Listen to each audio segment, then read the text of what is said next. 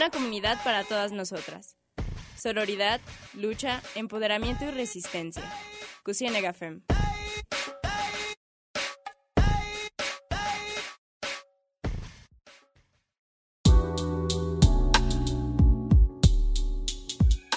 Hola, muy buenas tardes, bienvenidas y bienvenidos a una nueva Cusienega FEM. En esta ocasión nos encontramos Daniela, Areli. Hola, buenas tardes, ¿cómo están todas y todos? Y Mariana. Hola, gracias por escucharnos. Y bueno, pues estamos aquí reunidas para hablar sobre el amor Antes de iniciar, de continuar con el primer bloque, eh, una entrevista con la, una entrevista previa con la doctora Cilia Morquecho. Ella es docente y coordinadora de la maestría de psicología del Centro Universitario de la Ciénaga. Es investigadora y bueno, ella nos habla acerca de qué es el amor y por qué lo concebimos así. Vamos al audio.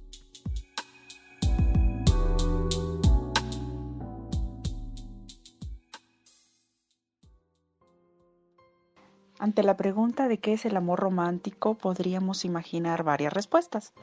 Hay muchas formas de entender el amor y más de entender el amor romántico. Pero yo creo que donde hay consenso es en que el amor es un sentimiento asociado con el cariño y con el afecto. Y sin embargo las formas de comprender, expresar, de definir este sentimiento de amor, no podemos olvidar que son más que construcciones socioculturales. Esto es, construcciones que históricamente hemos aceptado. La idea del amor romántico como un sentimiento universal, histórico, inmutable o eterno es algo que hemos conocido a lo largo de nuestra historia. Asumimos que el amor romántico es un sentimiento intenso, incontrolable, que nos domina, que nos llega súbitamente acompañado de mucha pasión, de deseo y ternura, y que se vuelve más valioso si somos correspondidos y el otro también vive con la misma intensidad del sentimiento. Sentimos el amor romántico porque hemos aprendido a conocer expresiones del amor que hemos dado como válidas y hemos visto que el amor romántico también se vincula a los mitos del amor. Hay muchos investigadores investigadoras sobre los mitos del amor, pero en particular haré referencia a Ferrer y Bosch, eh, expertas en el tema, españolas, que han enumerado una serie de mitos sobre el amor que han encontrado que se comparten en muchas partes del mundo mitos que hemos visto que están presentes en historias, en cuentos, en canciones, en novelas, en películas, y que a través del tiempo se han estado manteniendo y circulando, que se construye alrededor de esto.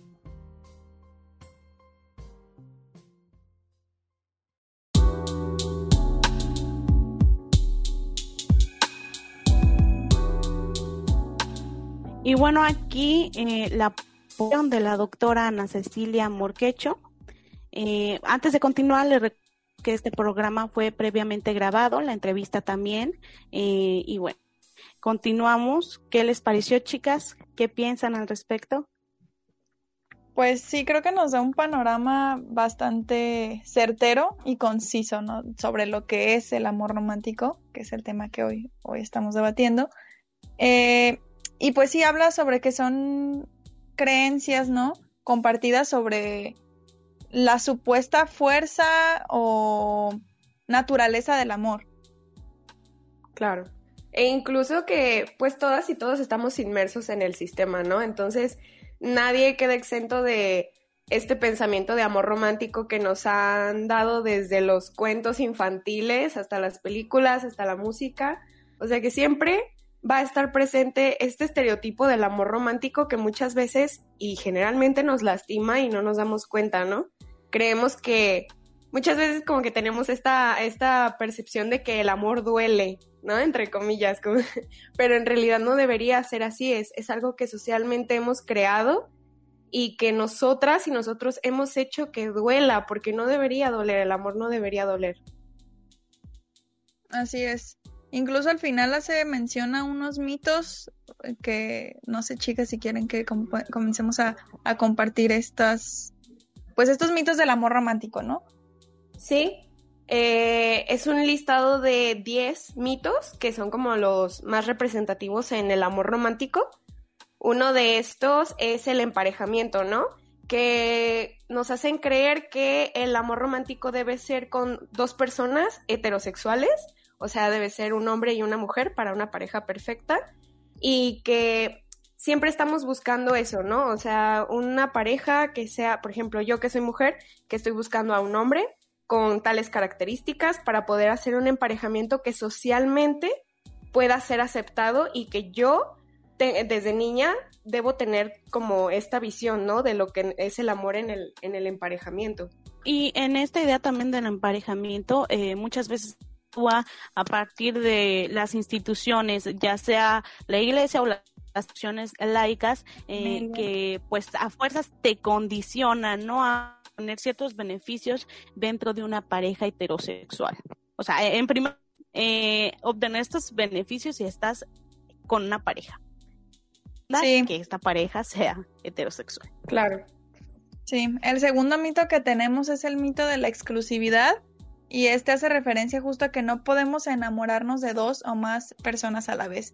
Es decir, aparte de ser una relación heterosexual, ¿no? Como alienada o que se funge bajo estos valores de las instituciones que ya decía Dani, pues también debe ser monogámica, ¿no? Solamente eh, dos personas, de que nada más pues eres fiel entre, entre dos y que no, esto no, no debe suponer un problema, ¿no? Siempre y cuando asumamos que es algo normal. Claro, que no puedes sentirte atraída o atraído por otras personas que no necesariamente significa que estés con otras personas y tu consenso con tu pareja es de solamente estar con esa persona, pues aún así puedes sentirte atraída y atraído por cualquier otra, porque es normal y porque puede ser de vista, puede ser que te gustaron sus gustos, qué sé yo. O sea, son cositas que creemos que solo debemos tener ojos para nuestra pareja actual y no es así. Entonces, pues yo creo que ahí pasamos como al tercer mito, ¿no? Que es la fidelidad. Pues decía, esto tiene que ver eh, con lo pasado, con, con, el mito pasado también, de que no creas que se pueda enamorar de, de otra persona si está enamorada ¿no? o enamorado de ti.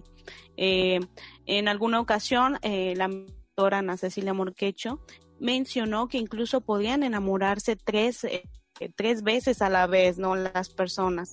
Entonces, esto también tiene que ver en, eh, con el mito anterior. Sí, y eso pues nos lleva a otro mito que es el mito de los celos también.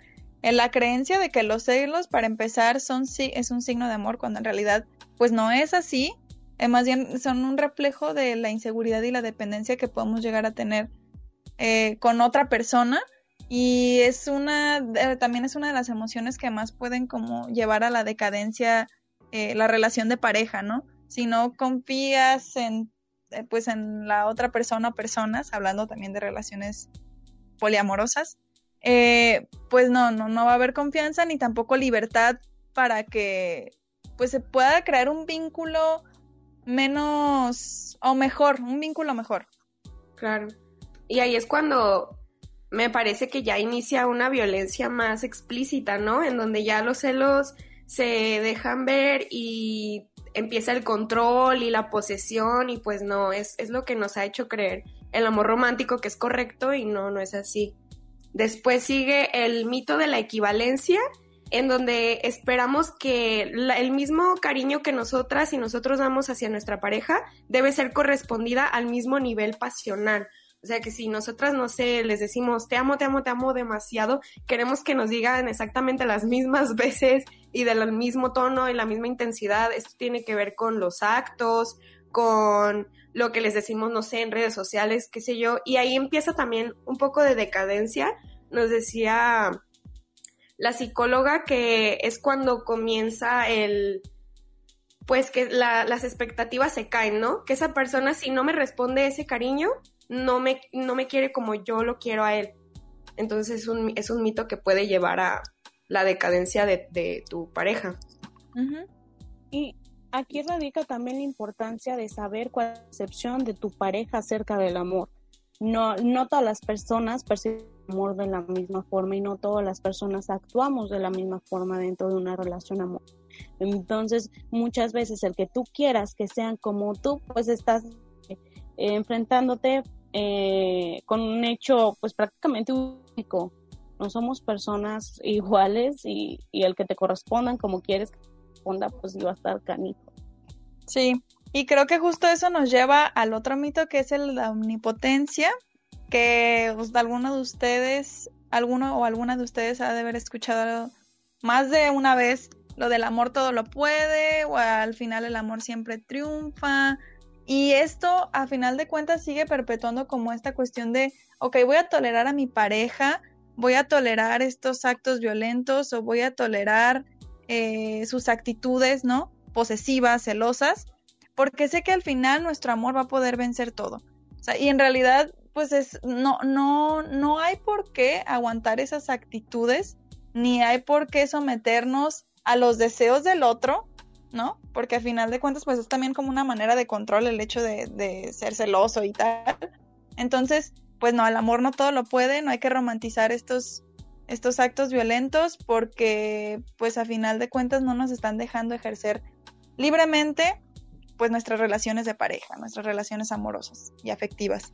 Y muchas veces este, este amor todo lo puede, no nos damos cuenta de que está eh, pactado por todos los mitos anteriores, en donde también nos, nos dicen, no, pues es que tú decidiste casarte con él o tú decidiste vivir con él o qué sé yo, entonces tienes que aguantarlo porque pues es tu esposo o es tu pareja y pues tú decidiste, ¿no? Y no, siempre hay manera de salir y de decir, no, esto, el amor no todo lo puede, sí siento mucho cariño por ella, por él, pero no tengo por qué estar aguantando esta violencia porque es violencia. Esto nos lleva también a el siguiente mito, que es el del libre albedrío, en donde nos dice que pensamos y tenemos la percepción de que cuando nos atrae una persona es porque nosotras y nosotros queremos, ¿no? Es porque nosotros lo decidimos, pero en realidad no hay muchos pactos sociales, eh, también biológicos, que nos hacen sentir atracción por otra persona y que nos hacen sentir como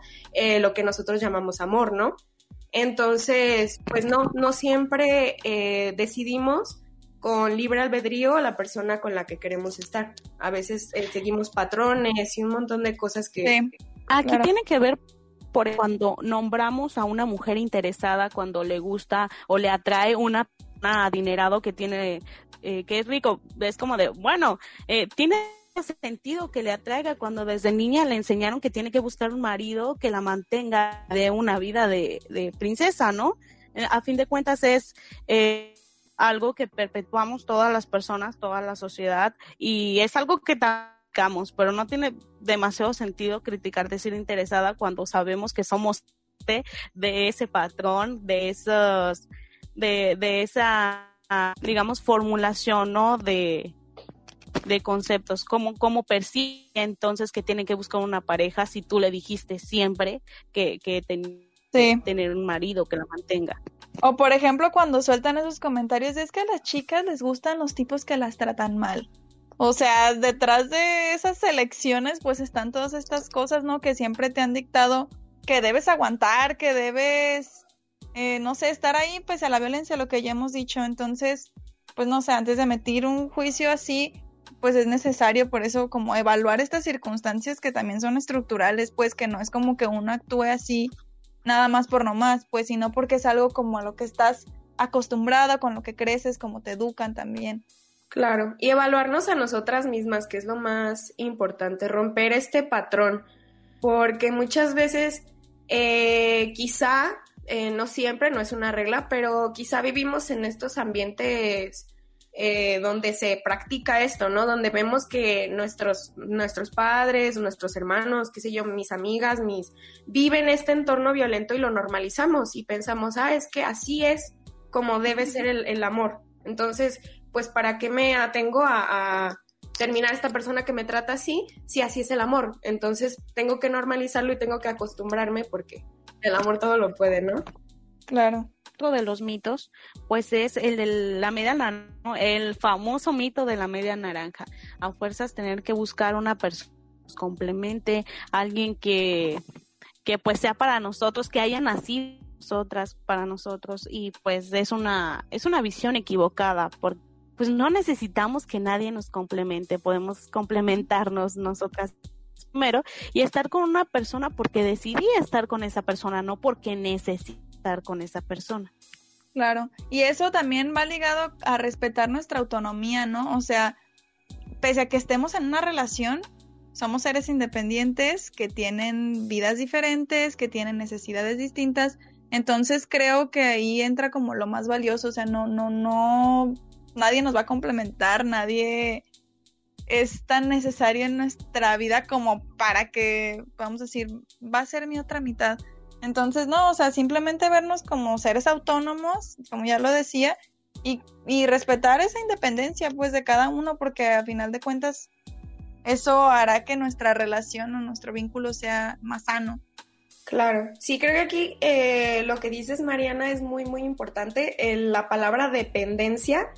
El chiste es que tu pareja no se vuelva una dependencia en tu vida, que no tengas que estar con tu pareja siempre, todo el tiempo, porque si no, no te sientes bien contigo misma.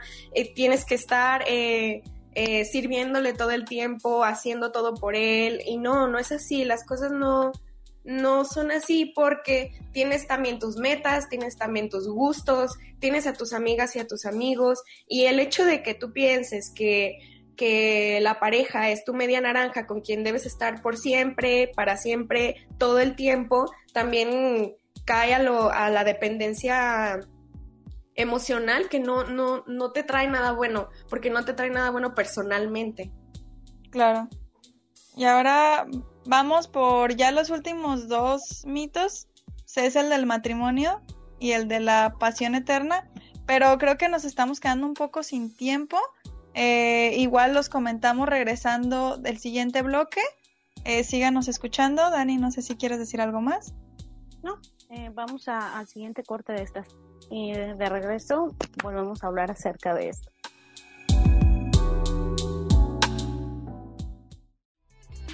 Cusiene Fem va a una pausa. Volvemos enseguida.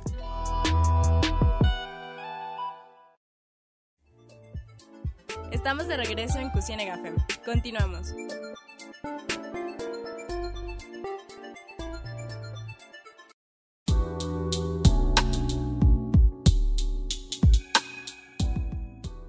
Hola, bienvenidas y bienvenidos nuevamente al programa de Cusiene Gafem. En el primer bloque estábamos hablando sobre los mitos del amor romántico y posteriormente terminaremos estos mitos porque pues no nos dio tiempo de terminarlos en el primer bloque. Antes les recordamos que pueden seguirnos en nuestras redes sociales. Estamos en Instagram como Cusifem y Radio UDG Ocotlán y en Facebook como Cusienegafem y Radio UDG Ocotlán. Entonces, pues seguimos con los dos mitos restantes. Eh, no sé si Mariana nos quieres hablar sobre estos. Sí, eh, los últimos dos mitos son eh, el matrimonio, el matrimonio como el final de la relación, ¿no? Como lo que culmina y lo más cool que le puede pasar a tu relación. Y la pasión eterna, este felices para siempre, ¿no? El ya estamos casados, somos una pareja y ya nunca jamás vamos a volver a enamorarnos de otra persona. Claro, y, y pues eh, esto es como la culminación de todos los mitos anteriores, ¿no? En que debes casarte para poder tener una relación socialmente aceptada que sea beneficiosa en tu vida y que es lo que debes querer, ¿no? Lo que debes nacer y querer y creciendo que es lo correcto, ¿no? Entonces, eh, antes de continuar, iremos a una pequeña cápsula donde compañeras y compañeros nos hablan de su perspectiva sobre el amor romántico. Entonces, vamos por ahí.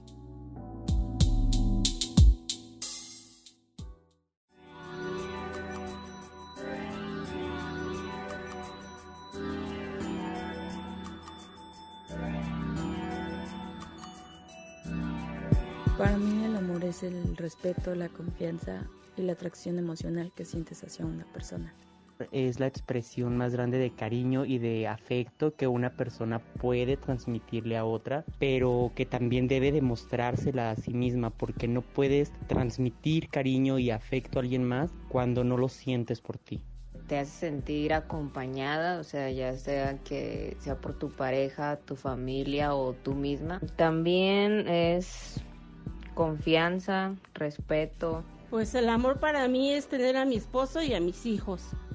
No existe solo un amor, sino muchos tipos. Eh, amor hacia tu familia, amor hacia tus amigos.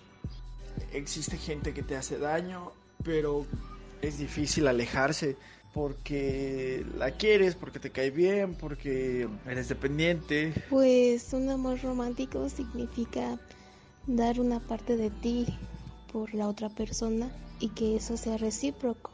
Es un constructo social que nos obliga pues a actuar de determinada forma, es decir, presiona a las personas para creer que este es una necesidad.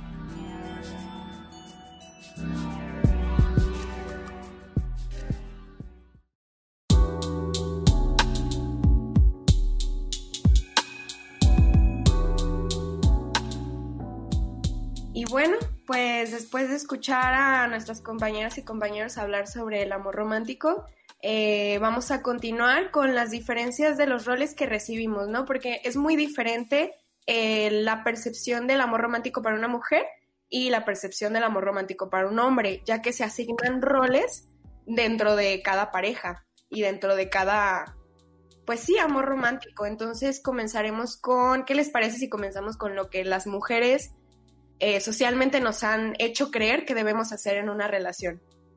Sí, bueno, pues sobre las mujeres, eh, también ya lo decía eh, la psicóloga, la, la, que entrevistamos, Ana Cecilia, que parte del, del, de los roles que cumple la mujer dentro de estas relaciones de amor romántico tienen que ver con la renuncia, con la entrega y con la sumisión. Y también eh, tiene mucho que ver con los cuidados, que a mí eso es algo que me llama muchísimo la atención. La mujer como cuidadora, como dadora, eh, y servicial siempre, ¿no? Anteponiendo sus deseos por las necesidades de otros y otras.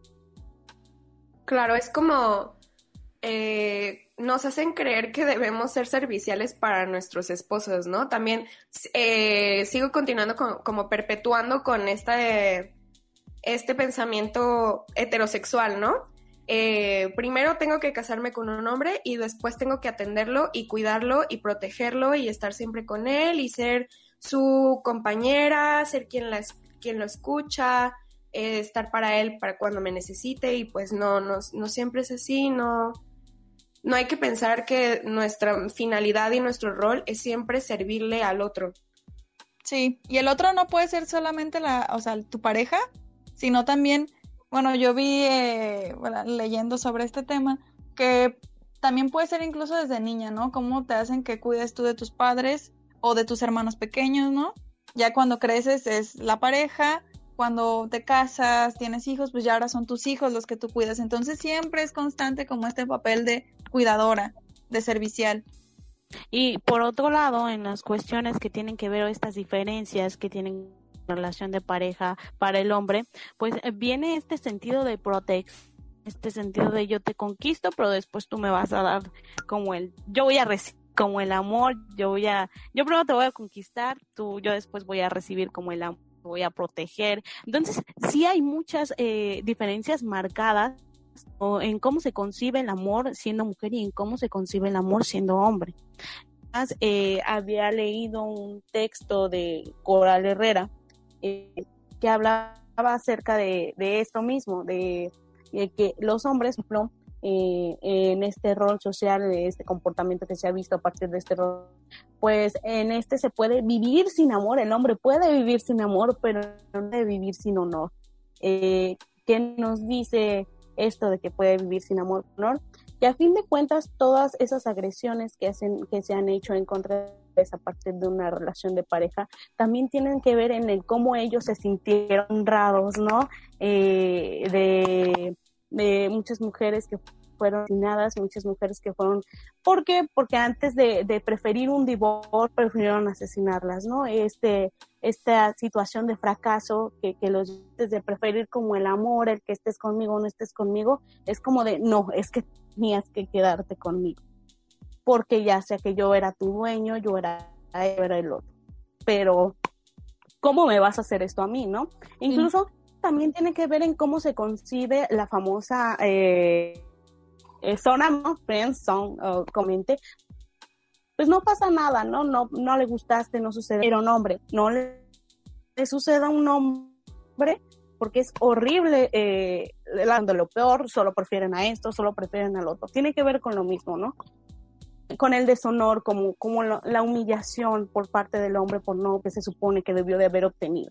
Sí, y creo que, bueno, eso tiene también su raíz en, esto de la socialización diferencial, que es algo que nosotros ya habíamos hablado previamente, que, oye, es algo que creo que todas y todos sabemos, ¿no?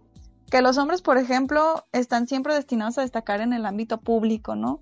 Que, y reprimen justo como esta esfera afectiva, pero, pero siempre están como acá a destacar siendo el máster, ¿no? Teniendo el mejor puesto y protector y así, ¿no? Las mujeres, al contrario, pues siempre permanecen en el ámbito privado, ¿no?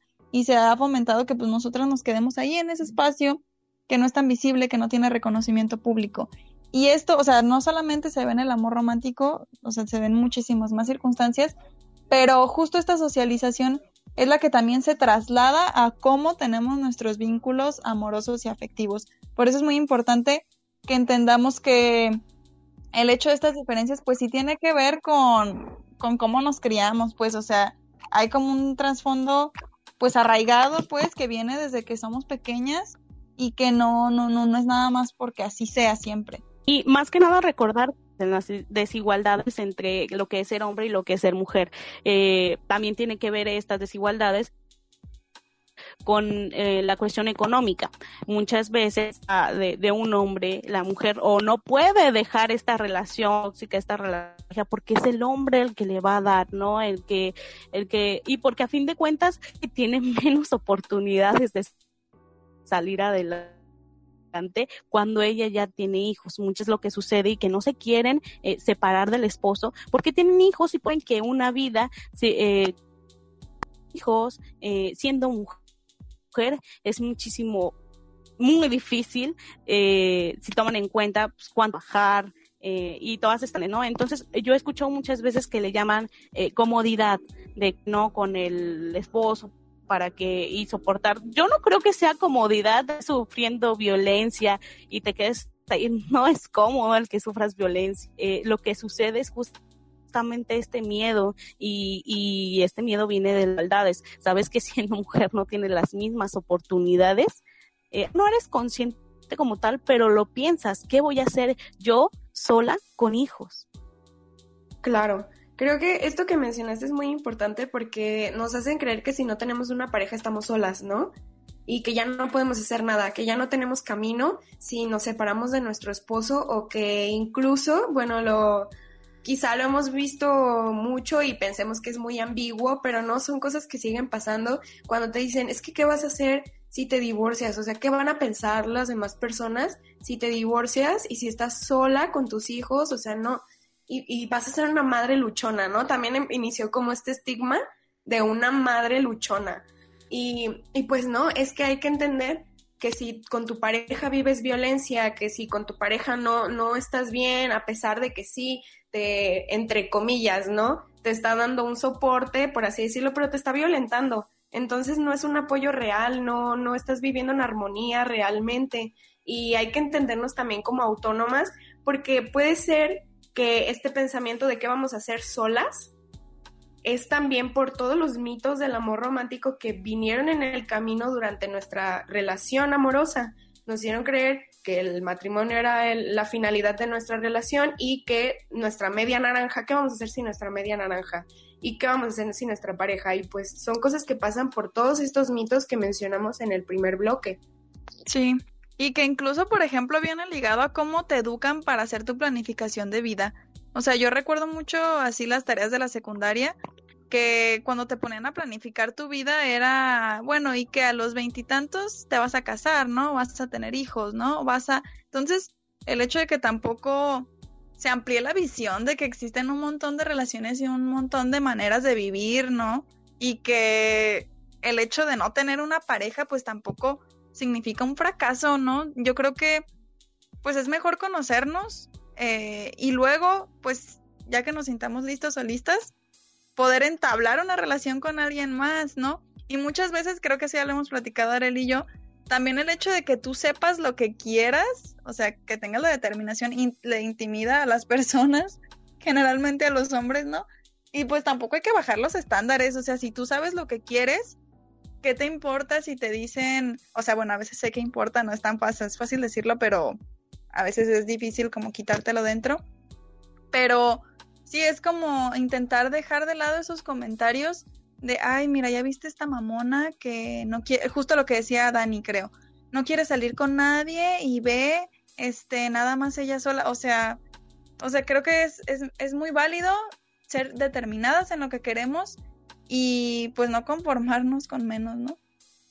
Claro, y sobre todo hacer una vida personal. Eh, o sea, lo que hablábamos de la autonomía, que nuestra finalidad más grande no sea casarnos, que también veamos nuestros gustos, qué queremos, eh, qué, qué, queremos estudiar o qué queremos, en qué queremos trabajar, por ejemplo. Sí, desde luego. Y es que también otra de las cosas que nos han enseñado es amar a la libertad de los hombres, ¿no? ya lo decía también Coral Herrera, Herrera eh, nos enseñan a amar la libertad de los hombres, pero no nos enseñan a amar nuestra propia libertad. Nos gusta un hombre que es eh, profesionista, nos gusta un hombre que es esto, que es lo otro, que es lo otro, pero pues nosotras también podemos serlo. Nosotras también debemos serlo, debemos ser libres y debemos hacer lo que queramos estando en una relación de pareja. Obviamente hay un consenso cuando te encuentras con esa persona y es importante hablarlo también, cómo concibe el amor también y qué es lo que esperamos de esta relación. Pero el hecho de que te encuentres en una relación no significa que deba renunciar a tu libertad. Y lo más cruel, bueno, estos son como los mandatos de género, ¿no? Lo que decía Dani, la libertad del hombre, ¿no? La sumisión de la mujer y, lo que pasa a veces cuando una mujer como que no entra en ese estándar de cumplir los mandatos de género, pues siempre se le está echada, como ya decíamos, de egoísta. Por ejemplo, la mamá que va a trabajar o la mamá que pues sí tiene un puesto en el que está ocupada todo el día, si no está con sus hijos, pues es un egoísta, ¿no? ¿Cómo vas a preferir el trabajo en vez de estar con tus hijos cuidando? En caso contrario, pues los papás generalmente no hay como o sea, no se les dice nada cuando ellos faltan en casa, en la crianza, porque justo tienen como este papel de ser el proveedor, ¿no? Del que va a sostener el hogar y tal, ¿no? Eh, también se les se, nos inculca como este sentimiento de culpa después de que nos dicen egoístas y ya tú te la empiezas a creer y dices, chale, ¿no? A lo mejor sí estoy haciendo algo mal, a lo mejor sí debería estarme quedando en casa con mis hijos, atendiendo la casa y todo lo demás. Y no solo eso, que también lo que habíamos dicho ya, que la educación eh, tradicional recibida siempre ha ido dirigida a desarrollar en las mujeres esas, esas cualidades, entre comillas, cualidades necesarias para desarrollar esos roles. Entonces, si lo reproducimos es porque es lo que nos enseñan, ¿no? Y también a esto se suma la cuestión esta del aspecto físico, de mantener siempre la belleza, de vernos siempre perfectitas en todo momento, ¿no? La capacidad de seducir al otro y de siempre mantener la atención en el hombre, ¿no? Como cuando te dicen los comentarios, ay, cuídatelo, cuídalo, ¿no? Cuida, cuida a tu novio, te lo pueden, te lo pueden bajar o, o atiéndelo, atiéndelo porque él llega siempre muy cansado, eh, hazlo sentir bien y que a fin de cuentas esto nos lleva a la subordinación también. Sí, aquí es cuando nos damos cuenta de que siempre nos enseñaron a juzgar la maternidad, ¿no?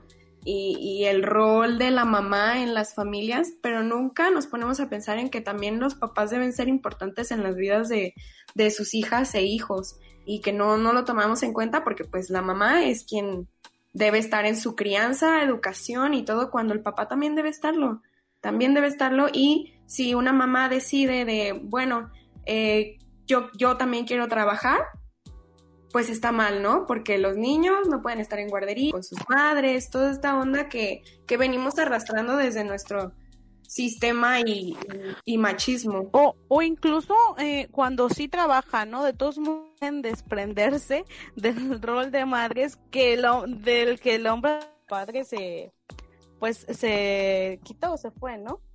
Pero Aquí terminamos el segundo bloque, es momento de ir a una estación. En un momento regresamos.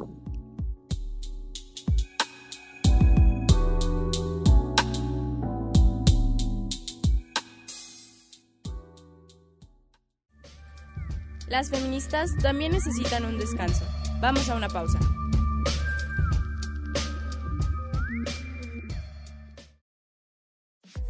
Seguimos en Resistencia. Esto es Cusienega Fem.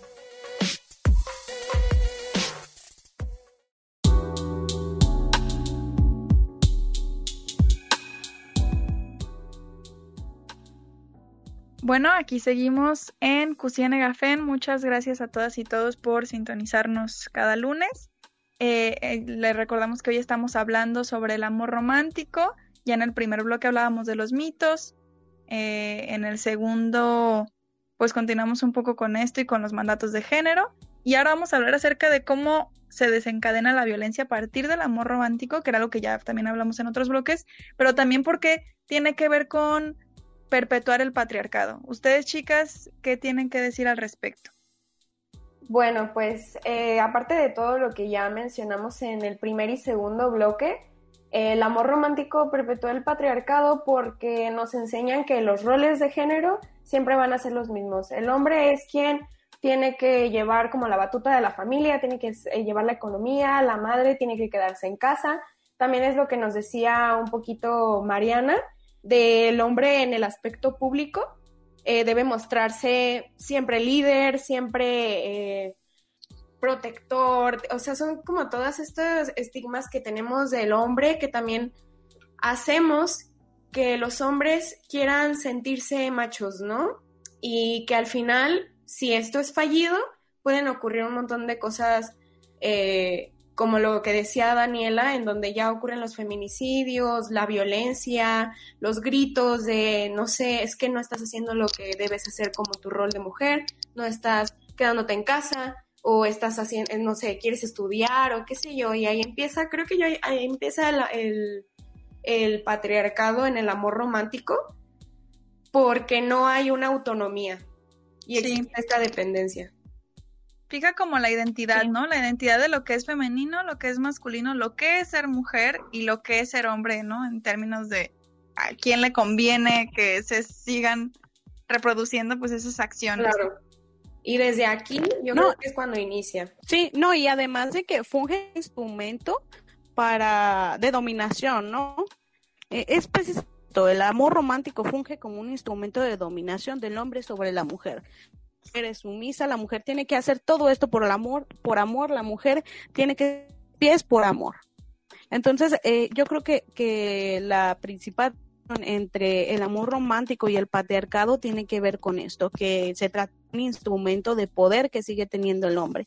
Con hablar del amor romántico no nos referimos tengas pareja, eh, tener pareja es, no, simplemente el hecho de aprender a a hacer eh, relaciones más sanas, ¿no? Relaciones sentimentales más sanas, relaciones donde uno no tenga que estar abajo del otro.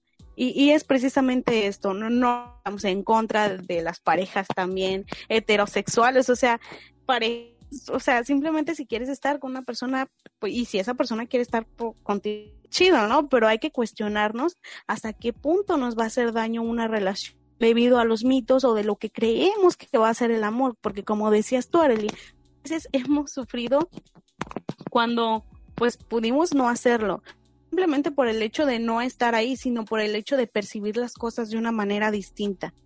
Sí. Y bueno, ¿les parece si ahora hablamos de cómo escala esto a la violencia de género, no? Porque creo que es un tema muy importante. Vamos con el laberinto patriarcal. Esto yo lo tomé de un, de un texto que se llama Del amor romántico a la violencia de género para una coeducación emocional en la agenda educativa, escrito por Victoria Ferrer Pérez y Esperanza Bosch, que era alguien que ya mencionaba eh, la psicóloga Ana Cecilia. Y bueno, básicamente el laberinto patriarcal tiene tres círculos, ¿no? El primer círculo es denominado el círculo de, de cristal y, y tiene una particular importancia justo a la fuerza del amor que era lo que ya hemos comentado, ¿no? Lo del amor todo lo puede, y es cuando se entra al laberinto, cuando se consolida la relación y cuando digamos que se fijan las expectativas para poder eh, tener como un futuro juntos, o juntas, o juntes. Continuamos con el segundo círculo. El segundo círculo eh, habla sobre las primeras agresiones y ciclo y el ciclo de violencia, ¿no? Eh, ah, algo que se me olvidó decir del primer círculo es que en este aparecen las primeras como estrategias de control. Tal vez pueden ser los celos como cosas un tanto más sutiles, pero que sin embargo son significativas, ¿no? Para empezar a detectar signos de alarma con la pareja. Y ya pues en este segundo ya las agresiones son muy, muy visibles, ¿no? La comunicación externa, es decir, cuando la gente ya te dice, pues mira, tal vez este tipo o esta mujer, este ya no te, no te conviene, pues ya no es tan eficaz esa comunicación externa. También hay un aislamiento parcial eh, y, y hay como estas estrategias por parte de la persona que controla para generar sumisión también y por parte de la víctima, de la víctima como para evitar ese confrontamiento con, con el otro, ¿no? Tú mismo te empiezas a reprimir y por eso es lo del aislamiento parcial. Y ya en el tercer círculo eh, viene la violencia y el miedo así súper, súper marcados y ya no son estrategias como de evitar agresiones, sino de supervivencia. Ya es imposible estar en el mismo contexto, en el mismo espacio con esa persona y hay un aislamiento total de la, de la mujer. Eh, cuando hablábamos en otro, en otra emisión de Cocina Café del feminicidio, nuestra compañera Kim mencionaba que, que en muchas ocasiones era la quien cometía este tipo de agresiones. Entonces volvemos a lo mismo. ¿Qué nos dice? Que hay un modelo de relaciones sentimentales que nos está dañando y que es principalmente a las mujeres. Esto ha llevado a acciones por la violencia de, género y ha llevado también a los feminicidios, porque volvemos a lo mismo. Eh, muchas eh, mujeres que han sido asesinadas, sido asesinadas por sus parejas.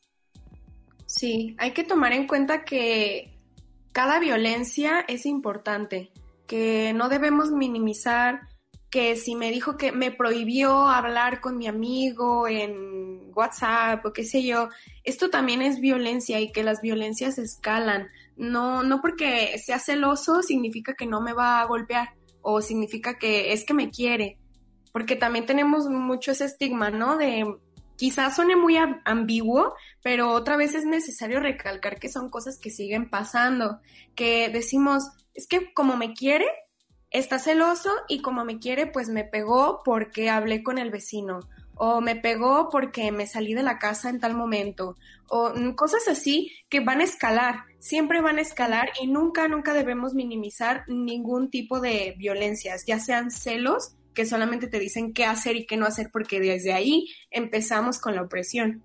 Sí, o incluso hay mujeres que identifican eso como violencias, pero que se siguen como esperando que la, la persona cambie, ¿no? Como de sí, ya me pegó una vez, pero yo sé que no lo va a volver a hacer, ya me pidió disculpas, ya todo va a estar bien. Entonces, pues no, yo creo que ahora sí, creo que ahora sí podemos pasar a las recomendaciones porque ya iba a empezar a hablar de lo que nos dijo Ana Cecilia. Entonces vamos a ver qué podemos hacer en esos casos, también cuando nosotras somos como ajenas a la situación, ¿no? Cuando, son, cuando es mi amiga, cuando es mi tía, cuando es mi, mi mamá incluso. Entonces vamos a escuchar lo que nos tiene como recomendaciones Ana Cecilia y regresamos para comentar.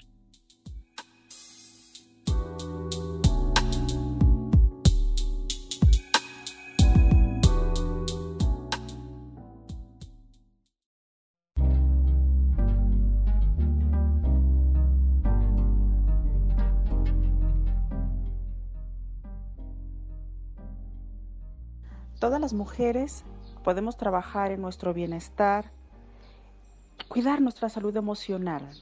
Y para ello me voy a permitir hacer algunas sugerencias. Primeramente reflexionemos. No es normal sufrir por amor. La violencia y el amor son incompatibles. Si descubres que vives con violencia y que casi siempre te descubres sufriendo en una relación donde no sientes ser valorada ni respetada, ¿te gustaría quedarte en esa convivencia? Digo, no es lo mismo enfrentar retos y dificultades en una relación que vivir permanentemente sufriendo. Me permito hacer algunas recomendaciones principalmente a las mujeres. Primero, aprendamos a trabajar nuestro desarrollo personal. Aprendamos a sentirnos plenas, a tomar acciones y compromisos para cuidar primero de que nada de nosotras mismas. Somos responsables de nuestro bienestar. Podemos trabajar con nosotras solamente cuando nos cuidamos, cuando aceptamos lo que somos, cuando nos reconocemos como valiosas. Y para eso necesitamos aclararnos qué es lo que nos gusta, cuál es nuestro plan de vida, cuáles son las acciones y las cosas que podemos hacer poco a poco todos los días para hacernos cargo de nuestro bienestar. Aprendamos a conocernos, a aceptar lo que somos, a buscar eh, cuáles son esas eh, pequeñas acciones de nuestra voluntad donde podemos elegir ser responsables de nuestra felicidad. Frecuentemente hacemos responsables de nuestro bienestar y de nuestra felicidad a la pareja, cuando no le corresponde al otro hacernos sentir aceptados, plenos o amados. Tenemos que identificar que somos responsables antes que nada de nuestra felicidad.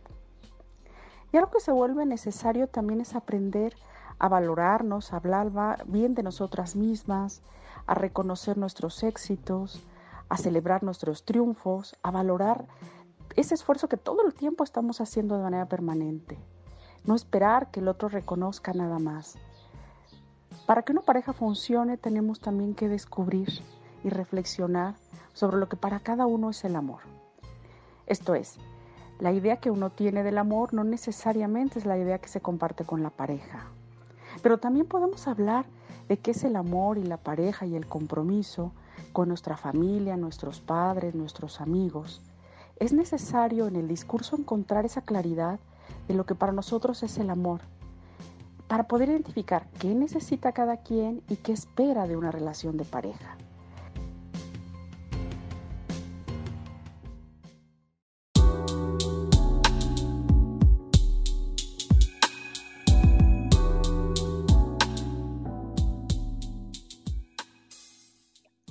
Bueno, pues ahí está lo que nos dicen a Cecilia.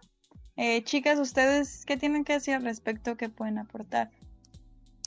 Pues creo que es muy importante, bueno, todo es importante rescatarlo, ¿verdad? Pero yo especialmente me gustaría rescatarlo de las redes de apoyo, que creo que es lo que tratamos de hacer nosotras en Cocina Gafén, porque al decirles que es un espacio de todas y para todas nosotras, pues no es solamente porque es un eslogan bonito para el programa, ¿no? Sino que en serio, eh, nosotras estamos buscando estas redes de apoyo incluso para quienes eh, no son mamás, incluso para quienes solamente son estudiantes y también para quienes ya fungen en, un matrimonio. Eh, nosotras poder ser esa red de apoyo y ese acompañamiento es, de escuchar, de aconsejar y de acompañarnos, porque básicamente para eso es, para eso estamos y pues con esta finalidad nació Cocina Fem. Y hay que dejar en claro pues que no, no es, nosotras no somos expertas, nosotras no somos psicólogas, pero compartimos información al respecto, o sea, nosotras no les vamos a dar la atención porque evidentemente no es algo que sabemos, pero nosotros podemos funcionar como un puente, ¿no? Entre las mujeres que sí saben si ustedes en algún momento se sientan agredidas, no saben con quién acudir, pues nosotros podemos buscar quién sí pueda darles como el mejor acompañamiento en esto, en, estas cosas, ¿no? En esta cuestión de violencia y así. Constantemente en nuestras redes sociales nosotras compartimos números de apoyo, líneas telefónicas, para que se estén al pendiente, pues ahí, ahí pueden también incluso mandarnos algún mensaje de, oigan, me está pasando esto, tendrán el contacto de alguien que me ayude a, asesorarme de manera legal o lo que sea, pues también para eso, pues para eso estamos y búsquenos en las redes sociales, de verdad tenemos toda la apertura de ser un puente con, las personas que puedan darle alguna solución al problema que tengan. Claro, ya después pasando a, otras cositas que mencionó la psicóloga, creo que es importante eh, hablar sobre que mi felicidad no depende del otro, ¿no? y es de lo que hablábamos durante todos los bloques, de la autonomía, de decir yo voy a hacer esto porque me gusta, yo voy a estudiar esto porque me gusta y voy a crecer yo como persona antes de esperar que el otro me dé lo que yo quiero, porque la felicidad no siempre nos la da la otra persona. Nosotros nosotras tenemos que ser felices de manera eh, eh, autónoma. Sí, sí, este, nunca, nunca nos, la felicidad nos la va a dar alguien más, pues. Entonces es algo que hay que entender para poder crear relaciones, pues, más sanas, ¿no? Hay que trabajar con nosotras también, aclarar nuestras metas, lo que decíamos, saber lo que queremos y no solo saberlo, sino dejarlo en claro. Creo que también esa es una parte que falta a lo mejor en, en, las relaciones, en la comunicación de las parejas o de las relaciones poliamorosas, que no están en sintonía y como que muchos o muchas no, no, no, no saben expresar como esas metas y luego pues empiezan como estas relaciones abusivas del dejarlo todo por, por determinada persona o así. Sí, yo creo que también es muy importante de saberte independiente, independiente pues eh, tener esta comunicación con tu pareja, que tu pareja entienda que no es que no te importa estar en una relación, es que tienes una vida independiente a esa relación. Eh, entenderlo nosotras también, porque como decía Arely, como hemos dicho también todo el programa, muchas veces nos enseño con esta idea de, de que, no, pues es que estoy muy triste porque no me, porque no, y pues sí, no, no significa que no te vaya a hacer sentir en un momento que este tipo de cosas sucedan, pero pues también entender que tenemos otra vida, tenemos amigas, amigos, que tenemos nuestros propios planes. La vida no va a depender de que mi pareja me, me hable, no me hable, de vaya y haga sus propios planes, porque pues también los tiene, también tiene una vida independiente. Y es precisamente eso lo que creo que es importante eh, saber también nuestra relación de pareja no tiene que ser igual a otras relaciones de pareja que yo modelo, porque no puedo obligar a la otra persona que sea como yo quiero que la relación, entender que la, que la relación es de dos personas y que tanto yo como otra persona pues tienen derecho de decir qué es lo que queremos para esta relación o cómo comportarnos en esta relación. Y pues sí, dejar de ver otras relaciones, molestarnos también en, en muchas ocasiones. Eh, dejar de ver mujeres como competencia, precisamente, porque pues, en ocasiones sucedía que, que pues me lo van a quitar o ya no se va a acordar de mí. Mm, no, hay que ser libres y dejar ser libres a las demás personas. Sí, y ya por último, ahora sí, porque ya estamos sobre tiempo, recuerden que los hombres no son naturalmente violentos y que si actúan así es porque se ajustan a las exigencias sociales de lo que significa ser hombre. Entonces, siempre eh, hay que tratar de tener estas redes de apoyo entre nuestras amigas, entre mujeres y decirnos cualquier cosa. Ya les habíamos dicho que si quieren contactarse pueden eh, buscarnos a través de la página y ya nosotras las contactaremos con alguien, con alguien más. Esto ha sido todo. Muchísimas gracias por estar con nosotras. Una emisión más. Gracias a chicas. Muchísimas gracias por escucharnos y nos esperamos el siguiente lunes. Claro que sí. Eh, nos vemos el siguiente lunes. También quiero mandar un saludito rap a Monse, que cumplió años ayer. Muchísimas felicidades, Monse. Un abrazo. De uh, felicidades. Y saludos a todos y todas los que siempre están pendientes de, nos, de lo que hacemos acá. Muchas gracias a todas y a todos. Gracias. Hasta luego. Hasta luego. Bye.